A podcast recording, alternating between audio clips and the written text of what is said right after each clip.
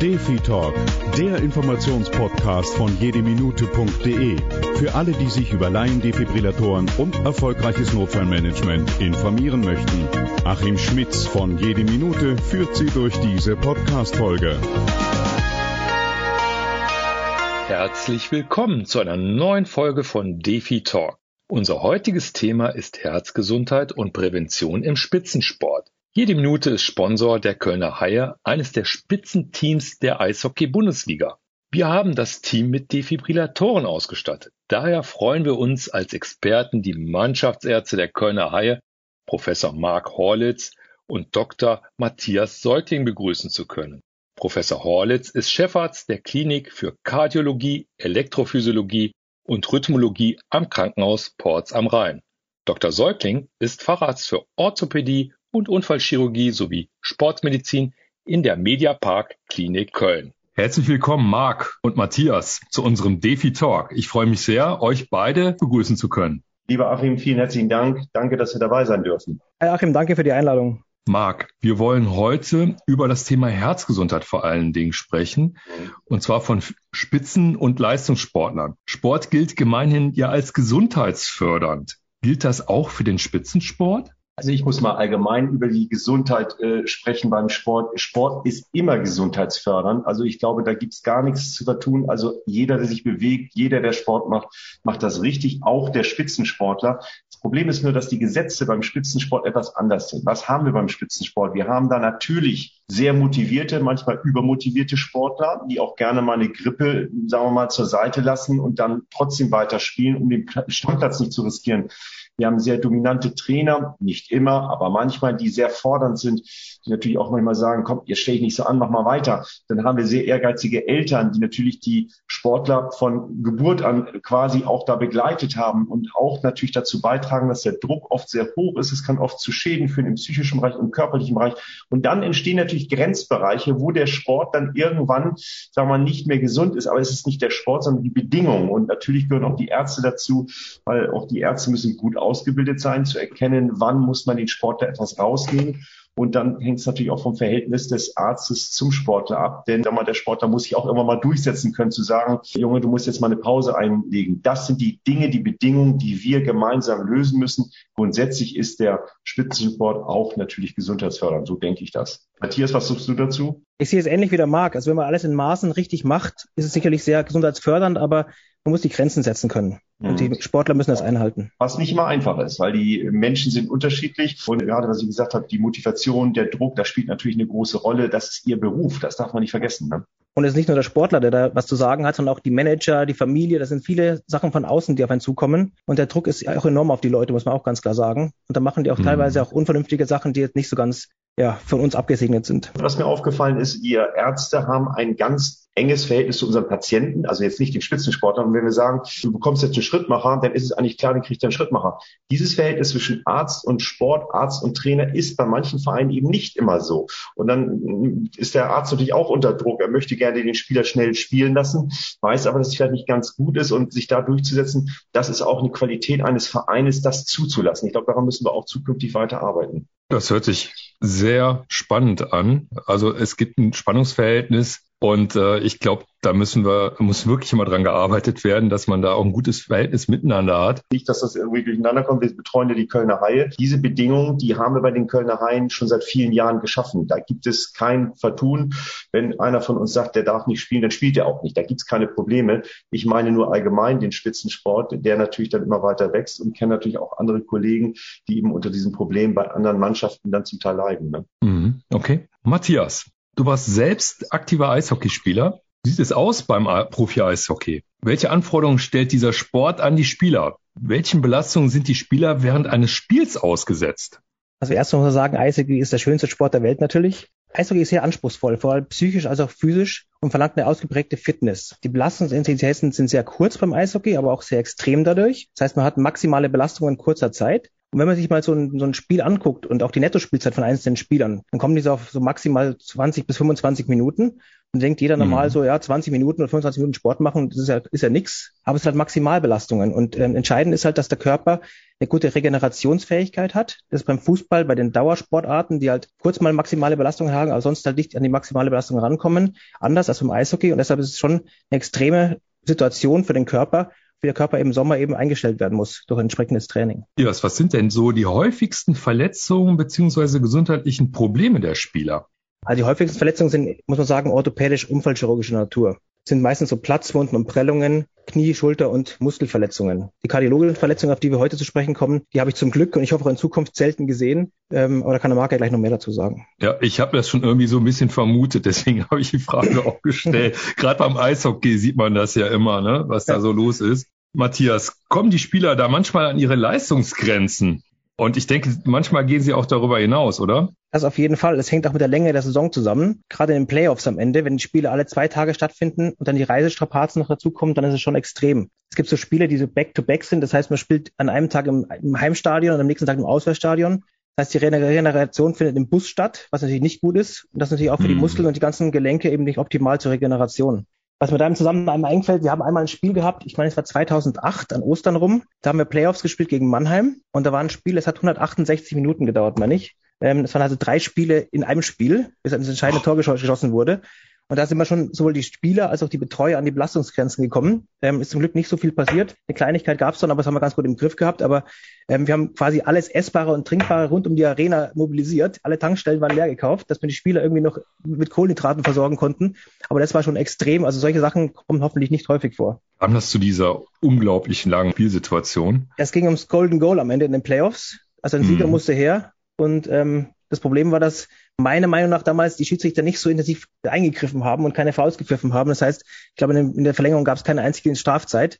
Und insofern hat es lange gedauert. Man darf es nicht vergessen, Matthias, dass wir das Spiel gewonnen haben und dass wir ja. dann in Köln noch das eine entscheidende Tor geschossen haben. Ja, der Gugula hat es geschossen, an Ostern, ja. glaube ich. Nach, kurz nach zwölf und dann, genau, so war das damals, ja. Also erfolgreich. Super. Erfolg, ja, am Ende erfolgreich, ja. Bei der letzten Europameisterschaft erlitt der dänische Fußballprofi Christian Eriksen einen Herz-Kreislauf-Stillstand. Er konnte durch die Reanimation und Einsatz des Defis dann gerettet werden. Marc, ja. sind die Herzen der Spitzensportler besonders gefährdet, einen plötzlichen Herztod zu erleiden? Nein, also wenn sie gut vorbereitet sind, wenn sie gut im Vorfeld medizinisch gecheckt werden, sind sie es nicht. Also Spitzensport an sich heißt nicht höheres Risiko eines plötzlichen Herztodes.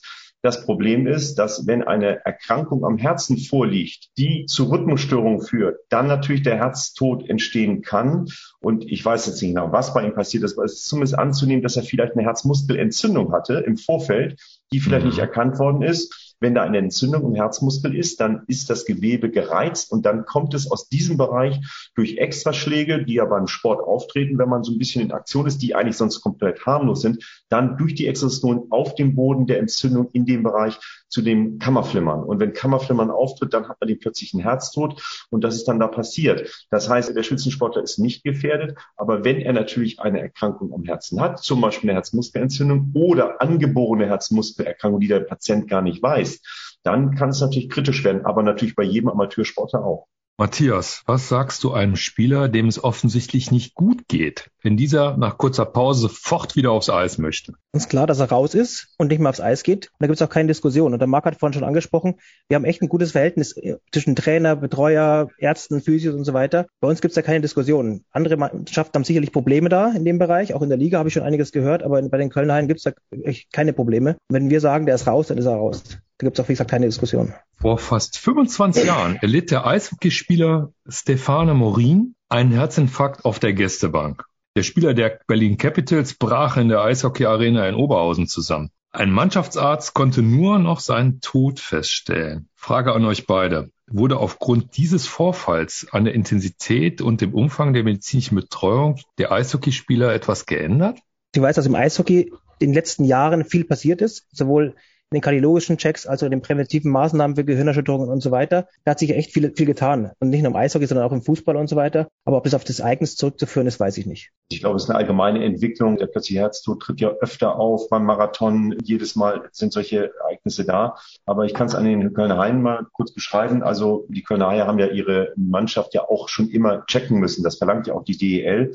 Aber ich weiß noch, dass wir, jetzt, also die Sportkardiologie unseres Krankenhauses in Köln-Ports, meine Person 2005 2014 angesprochen worden bin, ob wir es nicht sportkardiologisch betreuen, also eine, sagen wir mal, höhere Ebene als eben die ganz normale allgemein internistische. Früher wurden EKG gemacht, ein Ruheecho, das war's. Und das war, glaube ich, den Haien nicht ausreichend genug. Deswegen kamen wir ins Spiel, was natürlich toll war, weil wir es unglaublich gerne machen, wie in so einer richtigen Haie-Familie zusammengewachsen sind. Und wir sind natürlich in der Lage, ganz anders die Spieler vor der Saison zu checken. Das heißt, wir machen nicht nur einen Ultraschall, sondern wir machen eine Belastungsuntersuchung. Wir machen eine Spiroergometrie. Wir werten die ganzen entsprechenden Laktatwerte aus, sprechen das mit den Teammitgliedern, mit den Physios, mit den Trainern ab. Und wenn wir sehen, dass da zum Beispiel EKG-Veränderungen sind oder Rhythmusstörungen, zum Beispiel Extrasystolen im EKG, dann gehen wir auch hin und dann kriegt der Spieler vorher noch ein MRT vom Herzen, um herauszufinden, hat der mal eine Herzmuskelentzündung gehabt, mhm. hat der mal eine angeborene Herzmuskelerkrankung gehabt. Das ist ja sehr selten, aber das tritt auf. Das heißt, der Mensch kann nichts dafür,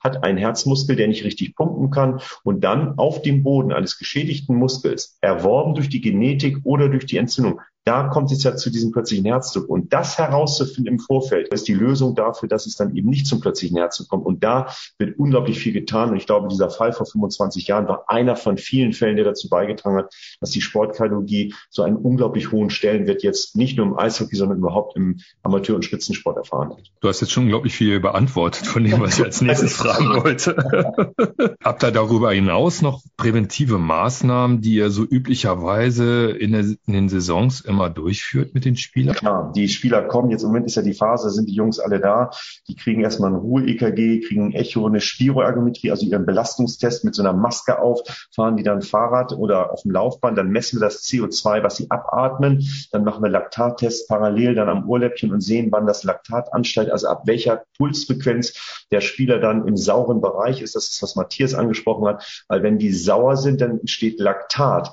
und Laktat entsteht im Blut und führt dazu, dass der pH-Wert saurer wird und dann sind die ganzen Prozesse nicht mehr optimal. Und dann kommt es dann mhm. gerne oder häufiger zu Verletzungen, dann muss der Matthias dann die ganzen Muskelverletzungen mit betreuen, aber natürlich auch am Herzen gibt es Dinge, die nicht gut laufen. Und das sind die, die wir dann im Vorfeld alle machen. Dann machen wir eine Lungenfunktion, gucken uns das EKG an und was wir seit einiger Zeit auch machen müssen von der DL sind neurologische Tests, dass wir testen, dass da alles in Ordnung ist, dass durch die Kopfstöße, die auch mal entstehen mhm. können, da keine Schäden sind, also die gehen richtig top rein. Und wenn zwischendurch der Saison was ist, ruft der Matthias an oder einer von den anderen aus von, vom Staff und sagt, pass mal auf, ich mache mir Sorgen oder er kommt mal zwischendurch. Hängt auch ein bisschen vom Trainer ab. Ich habe ja schon viele Trainer, sagen wir mal, erleben müssen, dürfen, wie auch immer. Und der eine möchte gerne, dass wir dreimal in, in der Saison checken. Der andere sagt, einmal reicht mir. Also das ist dann auch so, wie das dann der Trainer wünscht. Ne? Man muss ja auch sagen, die Prävention fängt das letzte Spiel schon mal wieder an nach der Saison. Die ja. alle ihre Trainingspläne mit, wie sie dann mhm. trainieren sollen im Sommer, individuell abgestimmt auf alles, sowohl auf die orthopädischen Sachen als auch auf die kardiologischen Sachen. Und wenn der Spieler halt die Saison bleibt, über die, über die Saison hinaus, dann wird halt optimal betreut, indem er halt dann seine Sachen zu Hause schon mal vorbereiten kann, bis er wieder kommt. Die kriegen Trainingspläne von uns mit, die wir natürlich dann auch schon abstimmen nach den entsprechenden Belastungstests, die wir hier machen. Und dann ist das eigentlich eine Voraussetzung für einen Profisportler, um dann auch eben weiter erfolgreich zu sein. Ne? Hammer, das greift ja total ineinander an. Ja, ne, man ja. wundert sich, wie sich das entwickelt, aber es ist toll und es ist unglaublich spannend und vor allen Dingen ist es schön für einen ein Teil dessen zu sein, vor allen Dingen, weil man sich auch insgesamt sehr wohl fühlt. Ich kann auch nochmal allgemein so berichten, wenn die Spieler kommen, sind ja unglaublich nette, freundliche Menschen, die kommen an und es macht einfach Spaß, mit denen zusammenzuarbeiten. Und die hören auch auf das, was wir sagen. Und wenn zwischendurch was ist, die haben auch unsere Telefonnummer, die können anrufen, denn manchmal ist ja ein Spieler, da hat ein bisschen Schmerzen. Nehmen wir mal an, er hat ein bisschen Schmerzen in der Brust. Dann sagen wir, komm mal schnell vorbei, wir machen ein Echo.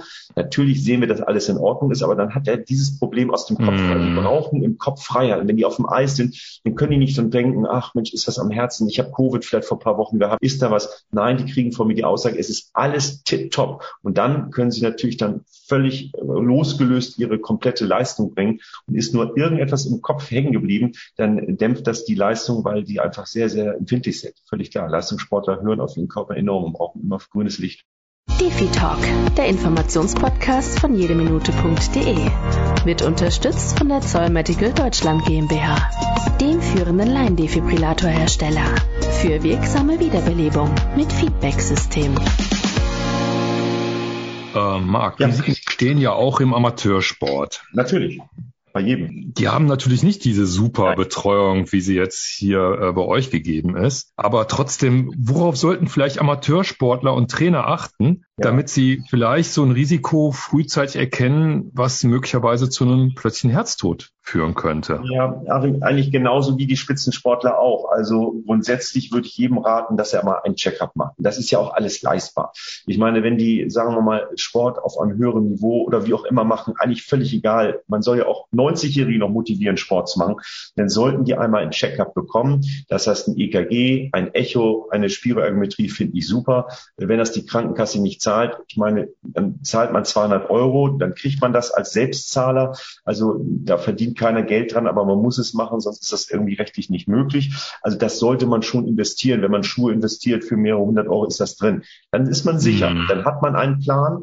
Das zweite ist, wenn die natürlich auch irgendwelche Grippeerscheinungen haben, Erkältung, Fieber, niemals Sport machen, so lange abwarten, bis das vorbei ist und dann nochmal drei Tage warten, bevor man langsam wieder losgeht. Und was wichtig ist, mal so ein bisschen in die Familienanamnese hören. Wenn man dann plötzlich sieht, Mensch, der Onkel ist mal mit 50 plötzlich umgefallen, keiner weiß warum und der Vater auch, auch und der auch, dann kann es auch sein, dass mal genetisch irgendeine Herzerkrankung vererbt wird. Und dann muss man natürlich da auch nochmal nachgucken. Es gibt auch Rhythmusstörungen, die genetisch vererbt werden. Das sind WPW-Syndrom, QT-Syndrom. Ich will da jetzt gar nicht groß drauf eingehen, aber das sind Dinge, die wir im EKG ganz schnell erkennen können. Das würde ich allen empfehlen, ob das nun Spitzensportler sind oder Amateursportler. Der Unterschied ist nur, der Spitzensportler kommt, der Verein hat alles organisiert. Der Amateursportler muss selber so ein bisschen die Initiative ergreifen und sagen, ich suche mir jemanden aus, der das das vernünftig macht und mit dem ich dann auch sprechen kann. Mal so gefragt, zahlt sowas auch eine Krankenkasse? Das zahlt auch die Krankenkasse. Das Problem ist nur, man muss natürlich wissen, wo man hingeht. So viele niedergelassene Sportkardiologen gibt es ja auch nicht. Deswegen mm. gucken, aber es gibt niedergelassene Sportkardiologen. Ich kann das auch für Köln sprechen. Natürlich haben wir hier auch welche, ganz hervorragende sogar. Und die bieten das auch an für die nicht privaten Patienten. Also insofern ist das alles machbar. Es ist nur so ein bisschen Initiative ergreifen, gucken, mal sehen, ne, und dann hingehen und dann fragen, was notwendig ist, und dann wird man hervorragend beraten. Also ich glaube, wer in Köln und Umgebung wohnt, ich kann für den Bereich reden, der kann eigentlich immer sicher sein, wenn er vorher was getan hat. Marc, weil es eine Frage, die uns so ein bisschen ja als als Defibrillatorhändler ja. interessiert.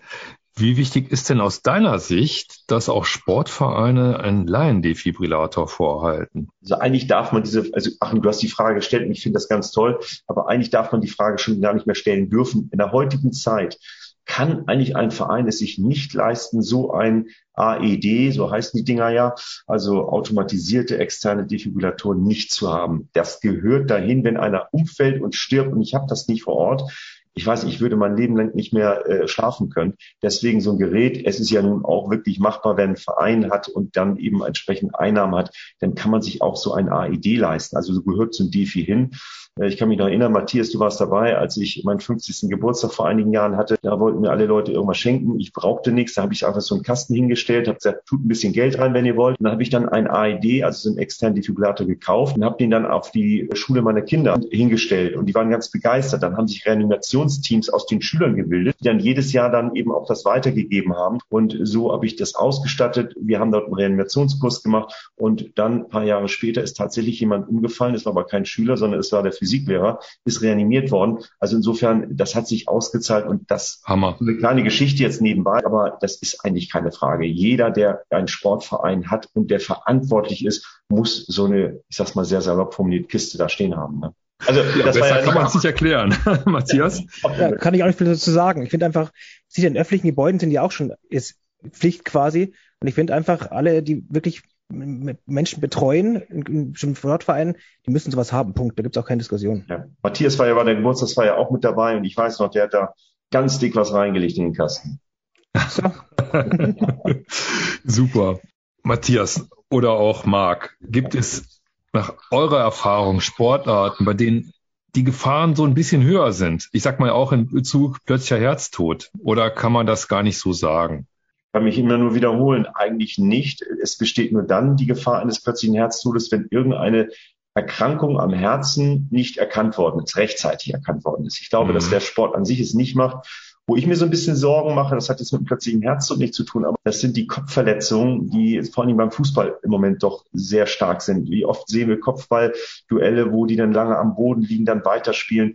Und es gibt schottische, englische Studien, die gezeigt haben, dass diese Spieler mit viel, viel Kopfbällen dann irgendwann dann auch, auch mal eine höhere Wahrscheinlichkeit haben, an Demenz oder an Alzheimer zu erkranken. Mhm. Und ich glaube, da muss man was machen. Ich prognostiziere jetzt mal in die Zukunft, ich hau das mal so raus, dass es vielleicht in zehn Jahren gar nicht mehr so das übliche Kopfballspiel im Mittelfeld gibt, sondern vielleicht nur noch im Strafraum. Die Einwürfe gibt es nicht mehr, sondern nur flach reingeschossen, damit man nicht so viele Kopfwelle machen muss. Da muss sich was tun. Hat mit dem Eishockey jetzt nichts zu tun. Auch da achten wir natürlich auf den Kopf. Aber da, glaube ich, ist eine Sportart, wo sich noch eine Veränderung dann wohl wahrscheinlich dann ergeben muss, wenn die Daten dann noch weiter sich dann zeigen werden oder auch Kopfbälle in der Jugend, in den Jugendmannschaften. Ich glaube, da sollte man das Kopfballspiel vielleicht auch ein bisschen auszögern. Ich weiß, das wollen die Sportler, die Trainer nicht, aber ich glaube, da haben wir ein Problem, das später noch die äh, ganze Zeit uns beschäftigen wird. Ne? Beim Eishockey ist auch ein Thema geworden. Studien aus der Schweiz und aus Amerika, dass die Kopfverletzungen wirklich Probleme machen in Zukunft, Post-Concussion-Syndrom und so weiter.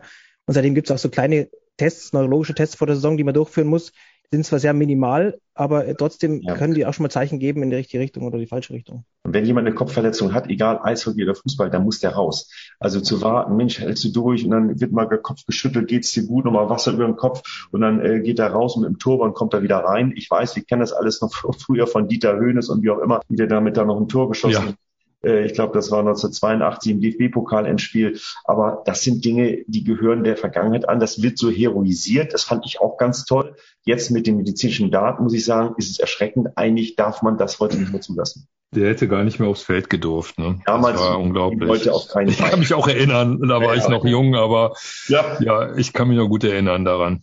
Hammer. Aber als ehemaliger Spieler muss ich auch sagen, bei solchen Sachen ist es schwierig zu sagen, wo ist die Grenze. Also ja. er, hat, er hat oft einen dagegen gekriegt und sagt, okay, schüttelt man sich dreimal, dann geht's wieder. Also diese Grenze zu finden, ist immer echt schwierig. Da muss man auch ein bisschen Fingerspitzengefühl und ein bisschen Erfahrung haben, glaube ich, um den Spieler rauszuholen. Und glaube ich, nicht jeder, der checkt, muss raus, sondern das ist so echt eine Grenze, die man gehen muss. Und das ist meistens nicht, nicht ganz einfach auf der Bank, muss ich sagen. Ich glaube, in dem Moment, wo der Spieler dann kurz das Bewusstsein verloren hat und wenn es nur ein paar Sekunden war, wie auch immer, und wenn man das registriert hat, ich glaube, das ist eine Grenze, wo man sagt, da muss er raus. Das davor ist schwierig einzuschätzen. Und dann ist ja natürlich das, was wir eingangs besprochen haben, der Druck, ne? Ja. Der Druck auf die Ärzte, nehme ich jetzt den besten Spieler raus und wir verlieren, ja, ist auch schwierig, ne? Verstehe ich, ja.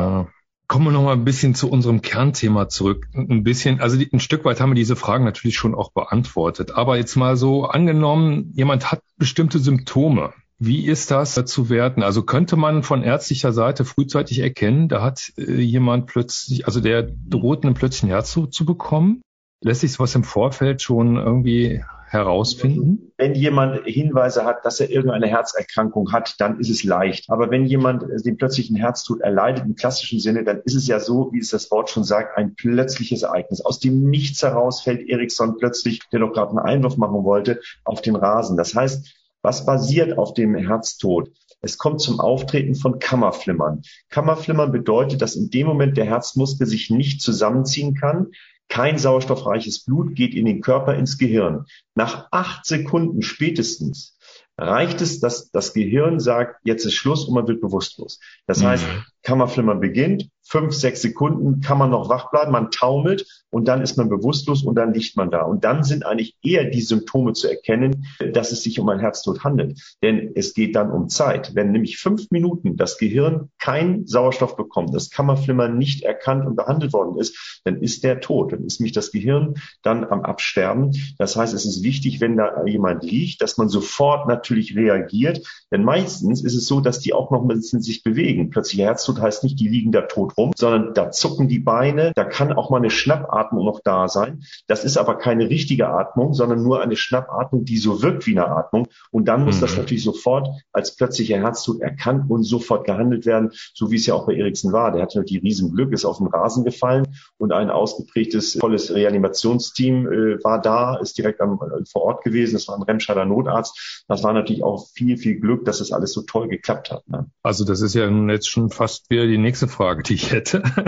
Wie organisiert man denn aus ärztlicher Sicht sinnvollerweise so eine Situation? Da klippt jemand zusammen. Also was, was ja. passiert dann so idealerweise? Also natürlich geht, kommt natürlich drauf an, in der Längstest Arena brauche ich nicht die 112 anzurufen, aber ist man natürlich auf dem Sportplatz oder wo eben keine Rettung dann da ist, natürlich sofort 112 anrufen. Das ist das Allerwichtigste. Wenn man mit der Reanimation beginnt und dann irgendwann zehn Minuten später anruft, das bringt nichts. Man will ja nur mit der Reanimation die Zeit überbrücken, bis dann eben wirklich professionelle Hilfe da ist. Das ist das Erste. Das Zweite natürlich auf die Atemwege achten, dass die Zunge nicht nach hinten gefallen ist, weil dann nutzt das auch nichts. Die Zunge muss nach vorne geholt werden. Dann muss der Kopf etwas überstreckt werden und dann muss man anfangen, sofort zu reanimieren. Und das bedeutet harte Arbeit. Das heißt, man komprimiert am Brustbein, so am Übergang des zweiten zum dritten Drittel und muss dann aus den Schultern heraus kräftig reindrücken. Also drei Fünftel des Thorax muss man komprimieren und mhm. zwar sehr zügig. 100 Mal pro Minute. Das heißt, eine Sekunde mehr als äh, einmal pro Sekunde, 100 Mal. Da gibt es so ein kleines Lied, das kennen wir vielleicht noch alle, zumindest wir in unserer Generation. Das ist dieses Stayin' Alive von Bee Gees. Da ist ein Rhythmus drin. Und wenn man diesen Rhythmus dann entsprechend durchreanimiert, dann ist man ungefähr bei der Zahl von 100. Und alle 30 Sekunden kann man mal so drei, vier Sekunden pausieren. Dann könnte ein zweiter dann zwei Atemstöße dann entsprechend insufflieren, wenn man zu zweit ist. Und dann natürlich, wenn jemand dann noch da ist, der so ein AED, also so ein Defibrillator hat, den natürlich sofort dazu holen bitte aber auch mhm. so positionieren, dass ich als Reanimateur auch das EKG sehe. Manchmal sehe ich dann so Reanimation und dann ist der so angeschlossen, dass das Gerät bei den Füßen liegt. Das macht natürlich wenig Sinn. Und dann natürlich dann handeln, was der automatisierte externe Defibrillator vorgibt. Das ist ja sehr einfach und der sagt ja auch, ob eine Rhythmusstörung vorliegt, die dann geschockt werden muss. Und das muss alles dann geübt werden. Und ich denke mal, dass man das auch im Vorfeld schon üben sollte oder vielleicht mal einen Reanimationskurs auffrischen sollte oder sich das angucken sollte. Es muss also so sein, dass wenn es passiert, dass man nicht aufgeregt hingeht, sondern jeder weiß, was zu tun ist. Das wäre natürlich bei solchen Sportevents äh, natürlich ideal. Ne? Man macht mutvoll ja. sein. Am Anfang bricht man sicher auch einige Rippen. Ja. Ähm, also wenn es knackt, nicht erschrecken, sondern einfach weitermachen. Ja. Und die Reanimation ist wichtiger als die Atmung erstmal oder Beatmung erstmal. Also erstmal reanimieren und beatmen kann man dann machen, wenn man Zeit hat und zu zweit ist, wie Marc schon gesagt hat. Aber erstmal reanimieren und drücken, drücken, drücken. Atmen ja. ist ja doch immer ein bisschen eine gewisse Herausforderung, eine Koordination, die dann noch ein bisschen anspruchsvoller ist. Und das Wichtigste ist, man macht nichts falsch. Also wenn man, wenn man was tut, ist immer besser als nichts zu tun. Also wenn man im Sportplatz steht und sagt, ich weiß nicht, was ich machen soll und Reanimation habe ich schon mal gesehen, dann lieber machen als, als nicht machen. Das ist sehr einfach. Also insofern jeder, der irgendwie am Sportplatz ist oder wie auch immer, sollte sich die Zeit nehmen, das einmal mal nochmal aufzufrischen. Die meisten haben es mit ihren 17., 18. Lebensjahr beim Führerschein mal irgendwann machen müssen. Und da geht man mal so zum Kurs hin. Es ist interessant, sehr unterhaltsam im Sinne, dass man zusammen in der Gruppe was macht. Man geht mit einem unglaublich guten Gefühl hin, weil irgendwann passiert es. Und es kann ja die eigene Ehefrau, es kann der eigene, das eigene Kind sein. Und wenn ich dann äh, das nicht vorher gemacht habe, dann wird man sich, sagen wir mal, doch dann viele Gedanken und Fragen stellen müssen. Also in jeder Situation ist es gut, wenn man weiß, was man da tut. Und es ist so eigentlich einfach, dass es niemanden gibt, der das nicht irgendwie relativ schnell wieder aufgefrischt bekommt. Marc, die ja. letzten beiden Jahre, da hatten wir unglaublich viel mit der Covid-19-Pandemie ja. zu tun. So, und da haben sich ja nun doch sehr, sehr viele Menschen infiziert. Ist dir bekannt, dass Covid-19-Patienten ein Stück weit häufiger auch Herz-Kreislauf-Erkrankungen haben? Sagen wir so, es ist schon das ein oder andere Mal ein Spieler oder auch ein Patient gekommen, der dann auch eine Herzbeteiligung hatte. Erstaunlicherweise wesentlich weniger, als ich angenommen habe. Also man muss sagen, wenn man das vergleicht, ist die Entzündung des Herzmuskels, das ist ja die Hauptbeteiligung bei Corona, sagen wir mal, diese Herzmuskelentzündung ist vierfach häufiger nach einer Impfung, also weniger, also bei einer normalen Myokarditis als bei einer Impfung. Das heißt also, der beste Schutz ist eigentlich, sich impfen zu lassen. Mhm. wird ja impliziert, die Impfung würde eine Myokarditis machen. Das passiert ganz, ganz, ganz selten. Also wesentlich seltener, als es dann passiert, wenn man nicht geimpft ist. Also der Schritt war, die Zeit vor der Impfung und die Zeit nach der Impfung. Vor der Impfung habe ich dann doch relativ viele gesehen, nach der Impfung nicht. Also es gibt nur Gründe, sich impfen zu lassen. Natürlich kann es dann auch danach passieren, aber wir haben vorher auch unsere Herzmuskelentzündung gehabt. Es gab ja auch vor schon Influenza oder was weiß ich, da haben wir nur nie drüber gesprochen.